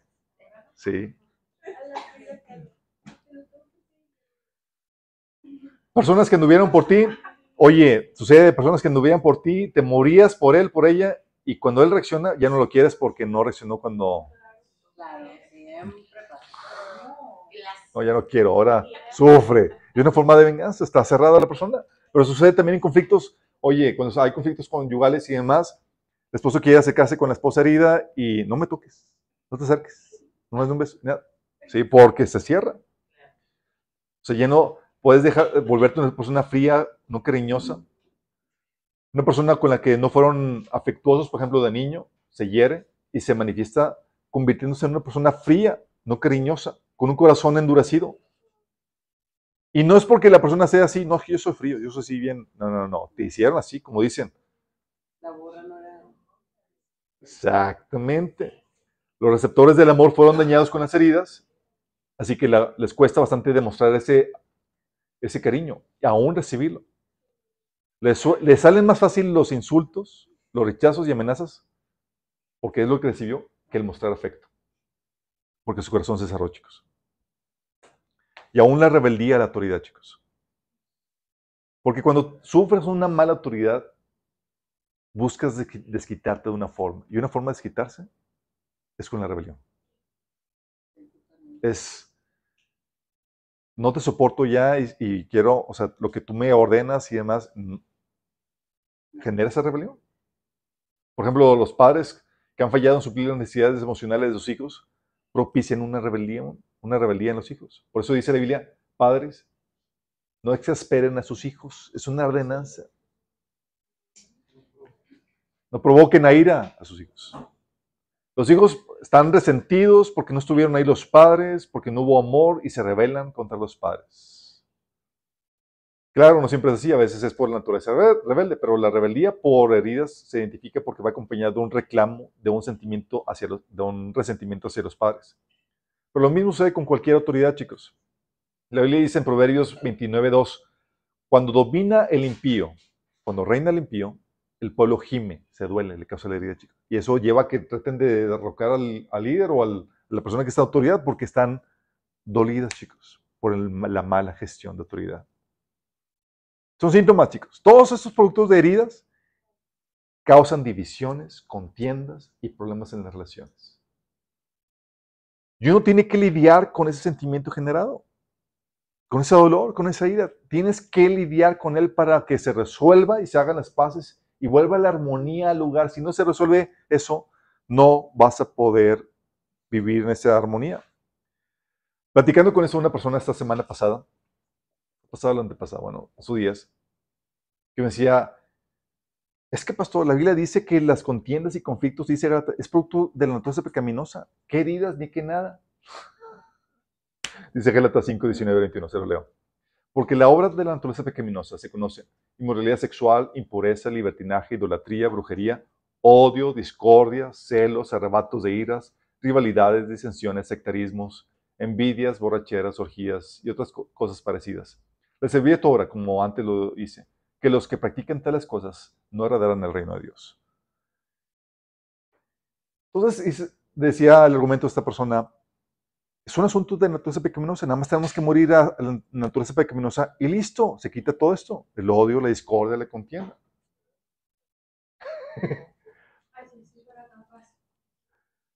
Sí, chicos, es un asunto de la naturaleza pecaminosa, pero tienes que entender algo de esto. La naturaleza pecaminosa no trabaja sola en el limbo. Se alimenta. Se alimenta de patrones de pensamientos incorrectos, como enseña 1 Corintios 3, del 1 al 3, que había conflictos y demás por pensar con criterios meramente humanos. Y por eso se nos pide que renovemos la mente, porque si no renueva la mente, la naturaleza pecaminosa tiene herramientas para seguir fructificando. Se alimenta, chicos, de malos patrones de pensamiento. Y también se alimenta con raíces de amargura, con rencores, heridas, lo que enseña Hebreos 12, 15. Por eso la Biblia dice que es necesario sanar el corazón, Isaías 61.1. Por eso dice Jesús, he venido a sanar a los del corazón herido. ¿Cómo? Por medio del perdón, del perdón. Efesios 4.32. Y de su consuelo, 2 Corintios 1, del 3 al 4. Para así deshacerte todo aquello que pueda contaminarte, porque la la naturaleza pecaminosa se alimenta, chicos. Y la Biblia te dice que debes de hacer morir la naturaleza pecaminosa. ¿Cómo la haces morir? De hambre. La matas de hambre. Es decir, no le das lo que quiere. Por eso. Pero allí no, no espera eso, chicos. Espera otra cosa. En fin, la Biblia te ordena poner en práctica ciertos principios que contrarrestan la naturaleza pecaminosa matándola de hambre, no alimentándola, para que así se produzcan los frutos del Espíritu Santo. Es la forma de hacer morir eso, chicos. Romanos 8:13 por, dice, por eso dice, si ustedes viven conforme a la, naturaleza pecaminosa, morirán. Pero si por medio del Espíritu dan muerte a los malos hábitos del cuerpo, vivirán. Hay que darle muerte, chicos. Oye, es que no puedo dominar esta naturaleza pecaminosa en cierta área. Puede ser porque esa área esté controlada con un mal pensamiento, una mala estructura de pensar, chicos. Y no va a cambiar eso hasta que cambies tú, ordenas tu, tu mente. O puede ser que la naturaleza pecaminosa está dominando alguna área de tu vida porque hay una raíz de amargura. Y no vas a encontrar la victoria hasta que haya venido sanidad a tu corazón. Entonces, sí es la naturaleza pecaminosa, pero estas heridas y estas cuestiones la alimentan, chicos, la fortalecen. Y hasta le pueden, la pueden convertir en algo indestructible o algo que no puedes vencer hasta que atacas aquello que está alimentando esa naturaleza pecaminosa. ¿Vamos? Entonces no solamente es como que, ah, pues muere esa naturaleza pecaminosa y listo. Sí, claro, pero pues, ¿cómo la mato? El dolor, chicos, para, por la ofensa recibida, te va a llevar a querer satisfacer tu ira, a desahogarla. De forma consciente o inconsciente, con todos los síntomas ya mencionados. Te va a llevar a eso, inevitablemente hay dolor en tu corazón, vas a querer descargarlo. Por eso dice la Biblia, Hebreos 4:23, sobre toda cosa guardada, Guarda tu corazón porque de él emana la vida. Si tú en tu corazón guardaste dolor, ira, resentimiento, la ofensa, va a salir de ahí lo que vas a producir. Así que fluyes en tu naturaleza pecaminosa, que le dé rienda a sus frutos, odio, contienda y demás. Porque del corazón salen los malos pensamientos, los homicidios, los adulterios, las fornicaciones, los hurtos, los falsos testimonios y las blasfemias. Es del corazón, chicos. Porque, por lo que dejaste entrar ahí. Y ya sabemos cómo lidiar con el dolor emocional. Ya sabemos, chicos, ¿saben? ¿Recuerdan los cuatro pasos?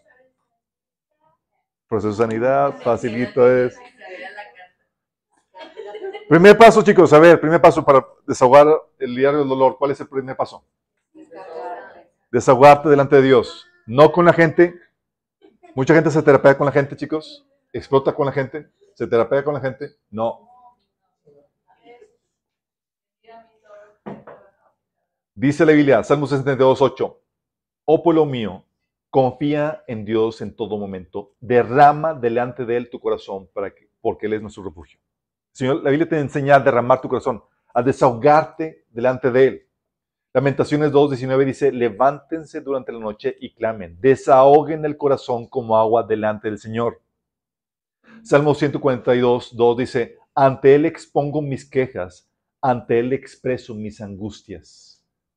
Tienes que desahogarte. El dolor tiene que salir, chicos. O sale con la persona que te hirió, o sale con otro, o sale con Dios.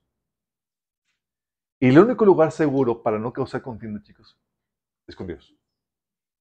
En ese proceso de oración, orando, te quejas a gusto, lloras a gusto, lloras patadas de así tal cual, como la Biblia enseña, así como Jesús hizo en el Salmo 122. Sí. Esto, chicos, a veces cuesta y cuesta mucho a los hombres, porque los hombres bloqueamos muchas emociones, chicos. Sucede con hombres y sucede también con mujeres que son muy dadas a, las metas. Estábamos platicando con una, hermana.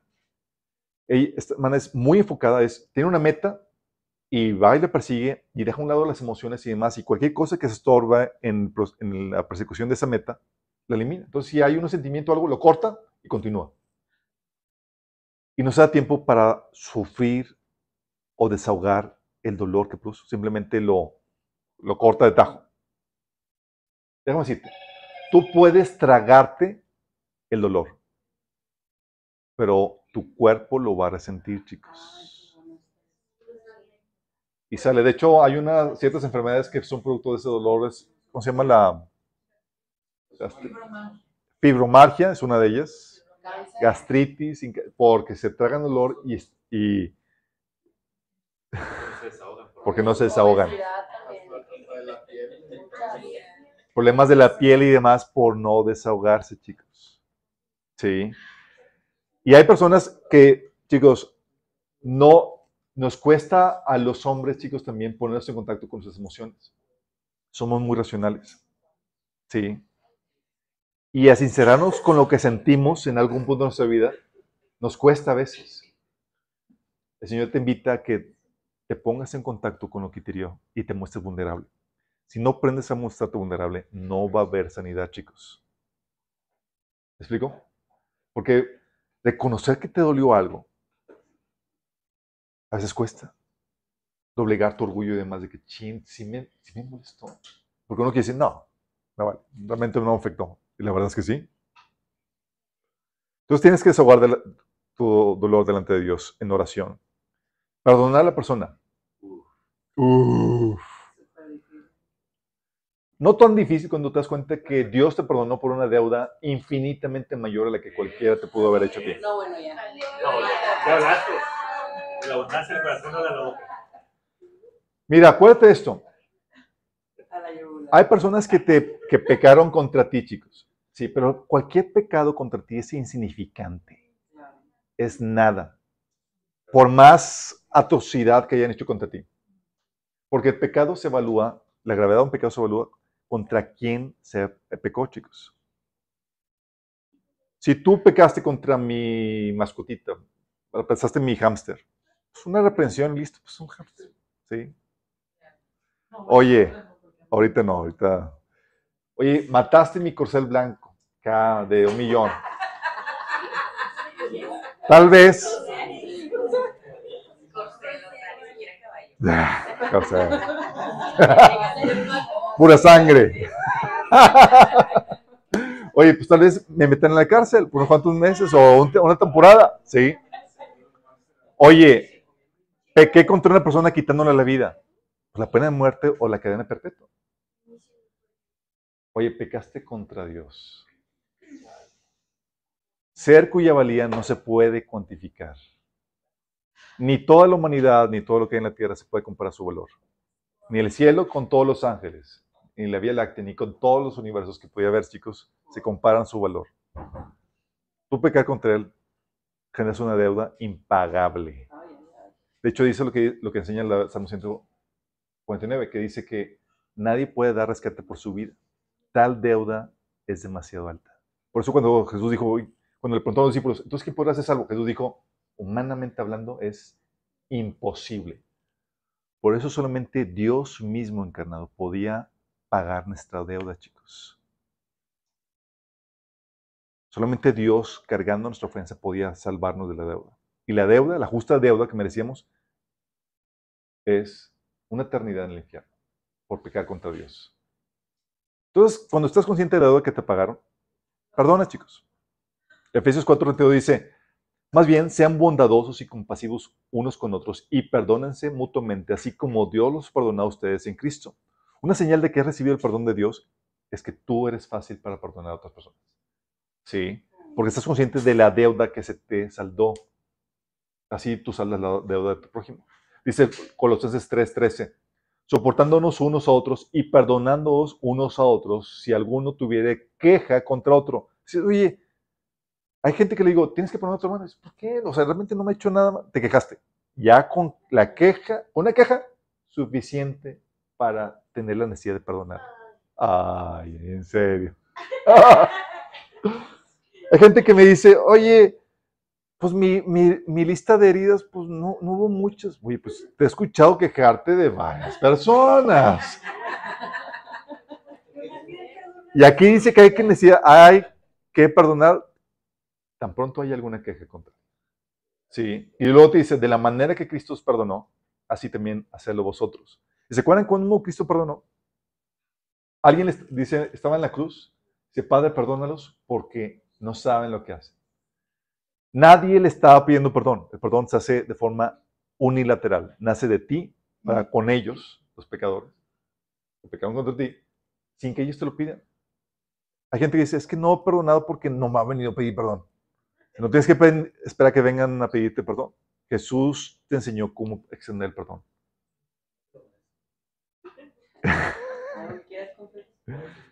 Y es cierto, no se lo merece, pero tú estás en deuda con Dios. Y como estás en deuda con Dios y Dios te ordena perdonar, tienes que hacerlo. Porque si no, Él te cobra tu deuda. Sí. Acuérdate que Jesús te amenazó diciendo que si tú no perdonas de corazón a tu hermano, tu Padre Celestial no te va a perdonar a ti. Entonces tú la llevas de perder. Porque si tú no perdonas, si no se te perdona a ti la deuda que tienes con Dios, vas a pagarla. Y esa es cuál es el pago. Entonces, de forma, incondicional, de forma unilateral y de forma incondicional, chicos, cambio o no cambie. Es que va a hacer lo mismo. ¿De qué sirve que lo perdones si lo va a volver a cometer? Lo perdonas. Cambia o no cambia. Es, y es, el consuelo es el que te va a llevar a la resignación para saber cómo lidiar con eso, aunque la persona no cambie. La Biblia te dice, por Hebreos 17, 9, el que insiste en la, ofensa, en la ofensa divide los amigos. El perdón incondicional deja libre, chicos. Vuelve a comentar eso. Ya no existe la ofensa. ya sabes cómo lidiar con eso. Aunque lo vuelva a hacer vez tras vez. Oye, es que nunca, siempre hace lo mismo. Ya no hay ese reclamo. Siempre hace lo mismo, pero tú ya lo perdonaste. Ya sabes cómo lidiar con eso. ¿Sí, chicos? Lo ves con ojos de compasión. Recibe ese consuelo de Dios, chicos. La Biblia dice, 2 Corintios 1, del 3 a 5, Alabado sea el Dios y, y Padre de nuestro Señor Jesucristo, Padre misericordioso y Dios de toda consolación, que nos consuela en todas nuestras tribulaciones. ¿En cuántas? Todas, chicos. Si hay una tribulación, si hay un dolor, tiene que ver consolación, chicos. Que nos consuelen todas nuestras tribulaciones para que con el mismo consuelo que hemos recibido, también nosotros podamos consolar a los que sufren. Pues así como participamos abundantemente en los sufrimientos de Cristo, así también, por medio de Él, también tenemos abundante consuelo. Entonces, si padeces tribulaciones, tiene que venir ¿qué? Consuelo. Es esa perspectiva, esa palabra que te levanta, chicos. ¿Sí? Que te calma ese enojo, esa ira, chicos, y te pone por encima de las circunstancias. Ese consuelo te enseña cómo es que es obra para tu bien. Te enseña cómo Dios, por ejemplo, va a hacer justicia. Un consuelo que Dios le, daba, le daba a los, de, a los de Tesalonicenses. Pablo decía, es que Dios va a pagar con sufrimiento a los que los hacen sufrir ustedes. Es un, consuelo, chicos, de que haber justicia. ¿Sí? Consuelo de que, hey, todo eso va a obrar para tu bien y te muestra cómo. O te da sabiduría para saber cómo Dios está usando esa tribulación para hacerte perfecto y a la imagen de Cristo, etc. Dios te trae un cambio de perspectiva para que puedas lidiar con esa fregadera con la cual te está molestando y te está doliendo. Entonces, si cambia o no cambia, como tú tienes el consuelo, tú estás por encima de esa situación utilizándolo para tu bien. ¿Y sabes qué, chicos? Con ese consuelo, chicos, se calma la ira. Porque ya tienes esa perspectiva de que, por ejemplo, se va a hacer justicia. Y Dios lo va a hacer. Tú te tranquilizas. Ah, pues está en mano de Dios. ¿Sabes tú que Dios hacía más o menos lo mismo, chicos?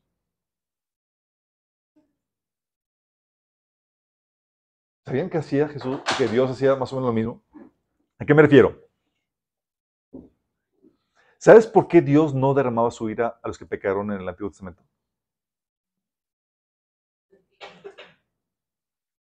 ¿Por qué no derramaba su ira, chicos? Dice la Biblia, Romanos 3 del 25 al 26. Pues Dios ofreció a Jesús como el sacrificio por el pecado. Las personas son declaradas justas a los ojos de Dios cuando creen que Jesús sacrificó su vida al derramar su sangre. Ese sacrificio muestra que Dios actuó con justicia cuando se contuvo y no castigó a los que pecaron en el pasado, porque miraba hacia el futuro y de ese modo los incluiría en lo que llevaría a cabo en el tiempo presente. Dios hizo todo eso para demostrar su justicia, porque Él mismo es justo e imparcial y a los pecadores los hace justos a sus ojos cuando crean en Jesús. O sea, cuando pecaba, cuando en el Antiguo Testamento, de que viniera Jesús, cuando pecaba el pecador, chicos, Dios se podía contener porque recibía el consuelo al recordar que su ira se iba a satisfacer en la persona de Jesús. Por eso dice la Biblia que los sacrificios eran un recordatorio, chicos, tanto para los pecadores de sus pecados como para Dios de que ese sacrificio apuntaba a lo que Jesús iba a hacer por nosotros. Era un pagaré, un recordatorio de que el Señor, acuérdate que va a venir el Cordero de Dios que va a satisfacer tu ira. Y por eso Dios se contenía, chicos. Era una especie de consejo, de consuelo para el Señor. ok, me contengo. Sí. El último paso, chicos, es que das gracias a Dios por esta situación. Da gracias a Dios, dice, da gracias en todo, porque esta es la voluntad de Dios para con vosotros en Cristo Jesús. Primera de Licencia 5, 18. Tienes que dar, dar gracias a Dios por todo, porque todo obra para tu bien, chicos. Y el consuelo te trae esa perspectiva y te pone por encima de la situación. Si no haces este proceso, chicos, la herida va a continuar, el dolor va a continuar y vas a desahogarte a diestra y siniestra con el que se te ponga. Vas a generar relaciones de conflicto. Lo grueso del asunto es que la Biblia te enseña a lidiar con tu enojo, con tu dolor, pronto. Dice Efesios 4, 16 al 27. Enójense, pero no pequen. Reconcíliense antes de que el sol se ponga y no den lugar al diablo. O sea, te da como lapso ese día para que lidies con tu enojo. Ah, pero yo llevo años. Bien atrasado. Sí, te enseña a lidiar. Que no pase ese día con ese pendiente, sin hacer tu proceso. Sí. Chicos, si no haces esto, no vas a poder lidiar correctamente con tu ira. Pero cuando haces, lidies con tu enojo, con tu dolor correctamente, chicos, te enojas, pero no, pecaste porque desahogaste tu enojo con, delante de Dios. Y trajiste, trataste la injusticia la maldad o el malentendido con ecuanimidad. ¿Qué es lo que produce un corazón desahogado, chicos? Porque cuando no, te abalanzas contra la persona y explotas contra la persona. Pero ya desahogado, ahora sí, puedo sentarme a racionalizar, analizar la situación y a ver cómo está la cosa para tener justicia correctamente. Porque nos hace cargado emocionalmente. ¿Sí? Porque cuando no es como que estás con la emoción a flor de piel. ¿Existe la posibilidad, chicos, de que podamos manifestar una ira santa?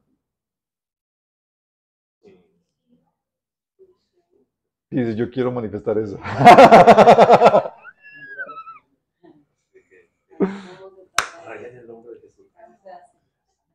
La Biblia enseña que es posible, chicos. Efesios 4:26 dice, enójense, pero no pequen. O sea, hay la posibilidad de manifestar un enojo sin pecar. Ah, qué loco, ¿verdad? Lo vemos con Jesús, chicos.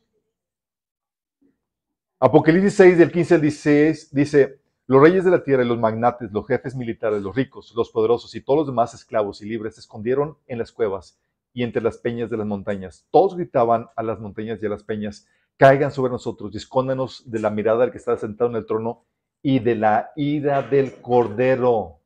¿De la ira de quién, chicos? ¿Te imaginas a Jesús enojado? Es una imagen aterradora, chicos, a tal punto que los poderosos de la tierra van a ponerse a temblar. Y esta ira, chicos, es una manifestación de la ira santa de Dios. Lo vemos también en el templo. Juan 12 del 13 al 17. Dice, se acercaba la fecha de la celebración de la celebración de la Pascua, así que Jesús fue a Jerusalén y vio que en la zona del templo había unos comerciantes que vendían ganado, ovejas y palomas para los sacrificios. Vio otros que estaban en las mesas cambiando dinero extranjero. Jesús se hizo un látigo con unas cuerdas, ya se imaginan chicos, y expulsó a todos del templo. Echó las ovejas y el ganado, arrojó por el suelo las monedas de los cambistas y les volteó las mesas. ¿Cómo se imagina? ¡Órale! Y con el látigo no creas que era para que tomen, chicos. No, era.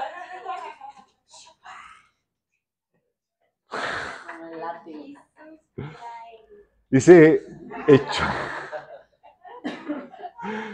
echó las ovejas y el ganado, arrojó por el suelo las monedas y los cambistas y les volteó las mesas. Luego se dirigió a los que vendían palomas y les dijo, saquen todas esas cosas de aquí, dejen de convertir la casa de mi padre en un mercado. Entonces sus discípulos recordaron la profecía de las escrituras que dice, el celo por la casa de Dios me consumirá. Estaba Jesús indignado con ese celo, con esa idea santa, chicos, y la manifestó. Pablo también lo hizo, chicos. ¿Se acuerdan? Hechos 13, del, del 8 al 12, dice que había Elimas, un hechicero, que es lo que significa su nombre, dice que se oponía a lo que Pablo estaba predicando y procuraba apartar de la fe al procurador, al gobernador a quien Pablo le está compartiendo. Entonces Saulo, o sea, Pablo, lleno del Espíritu Santo, clavó los ojos en el Imas y le dijo, hijo del diablo y enemigo de toda injusticia, lleno de todo engaño y de fraude, nunca dejarás de torcer los caminos rectos del Señor. Ahora la mano del Señor está contra ti y vas a quedar ciego y por algún tiempo no podrás ver la luz del sol. Al instante cayeron sobre él sombra y oscuridad y comenzó a buscar a tientas a alguien que lo llevara de la mano. Al ver lo sucedido, el gobernador creyó, maravillado de las enseñanzas acerca del Señor. ¿Te imaginas? O sea, enojado así, se desató la furia de Dios y lo dejó ciego, chicos. De hecho, Pablo menciona en 2 Corintios 11, 29, ¿quién está débil sin que yo no sienta esa misma debilidad? ¿Quién se ha dejado llevar por mal camino sin que yo arda de enojo? Pablito, chicos. Con ellos, chicos, aprendemos que nos debe enojar la injusticia, la maldad, el pecado, pero dicho enojo debe ser expresado y moderado por el Espíritu. En ocasiones dando tiempo a la, a la, de gracia y en otras siendo inmediatos y tajantes. Tiene que ser guiado por el Espíritu, chicos.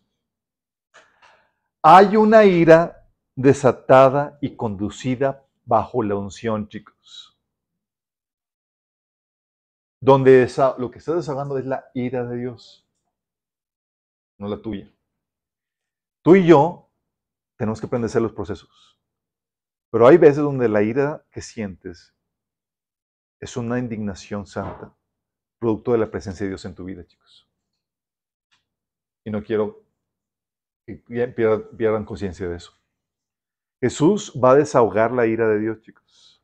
Dice que Él pisa el lagar de la ira de Dios. Miqueas 3.8 dice, mas yo estoy lleno de poder del Espíritu de Jehová, de juicio y de fuerza, para denunciar a Jacob su rebelión y a Israel su pecado. En lo que lleguemos a, este, esa manifestación de la perfecta ira de Dios, chicos, tú y yo tenemos que aprender a lidiar con nuestra ira pecaminosa, sabiendo lidiar con las emociones. Porque si no, vamos a crear un ambiente de contienda que va a contaminar el lugar y va a dar lugar al diablo y va a ahuyentar la presencia de Dios de ese lugar, chicos. Y yo quiero terminar con una invitación a todos aquellos que nos están sintonizando que todavía no le han entregado su vida a Cristo. ¿Sabes? La Biblia dice que Dios te ama tanto que ha dado su Hijo unigénito para que todo aquel que en él cree no se pierda, mas tenga vida eterna. El Señor dice que la paga del pecado es muerte, separación eterna entre tú y Él por toda una eternidad en el infierno. Pero el Señor te ama tanto que no quiere que mueras. Él pagó el precio de tus pecados muriendo por ti en la cruz, recibiendo la paga de tus pecados en carne propia, para que tú puedas tener perdón y vida eterna. Y tú puedes recibir ese regalo del perdón de Dios, la vida eterna, si tan solo te arrepientes de tus pecados. Es decir, que tu actitud de querer, de seguir tus propios caminos, a empezar a seguir los caminos de Dios que es lo que significa arrepentimiento. Y si crees que Jesús es Dios encarnado, que recibió sobre sí mismo el pago de tus pecados y que resucitó al tercer día. Si crees esto, dice la Biblia que puedes invocar el nombre del Señor y ser salvo. Invocar el nombre del Señor es, es pedirle salvación. Y quiero guiarte en su oración si, si tú quieres recibir este regalo de la vida eterna. Dile ahí, Señor Jesús, le te pido perdón por mis pecados. Reconozco que he pecado contra ti, que he seguido mis propios caminos y no los tuyos, pero hoy me arrepiento. Te pido que me perdones, que me salves. Yo creo, Jesús, que tú moriste por mí en la cruz y que resucitaste para el perdón de mis pecados. Y hoy te acepto como mi Señor y Salvador. Gracias por limpiarme de mis pecados. En tu nombre, Jesús. Amén. Si tú hiciste esta oración y fue una expresión genuina de arrepentimiento y de fe, tu nombre está escrito en el libro de la vida pero tienes que empezar a congregarte, a discipularte y tienes que empezar a leer la Biblia. A todos los demás chicos, ¿cómo andamos con esto? ¿Estás lidiando con tus dolores emocionales?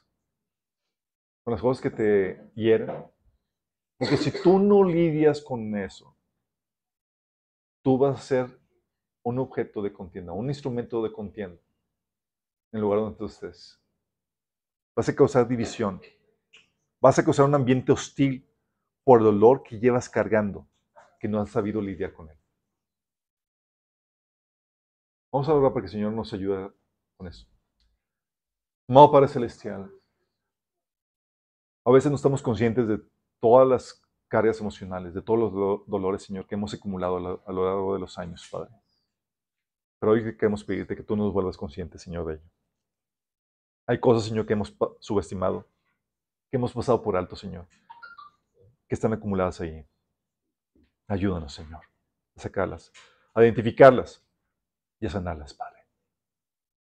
Que podamos ser instrumentos de paz, Señor, con corazones desahogados, llenos de amor, para cubrir, Señor, multitud de pecados, para poder fomentar, Señor, la unión, a pesar de las fallas, a pesar de las ofensas, Señor.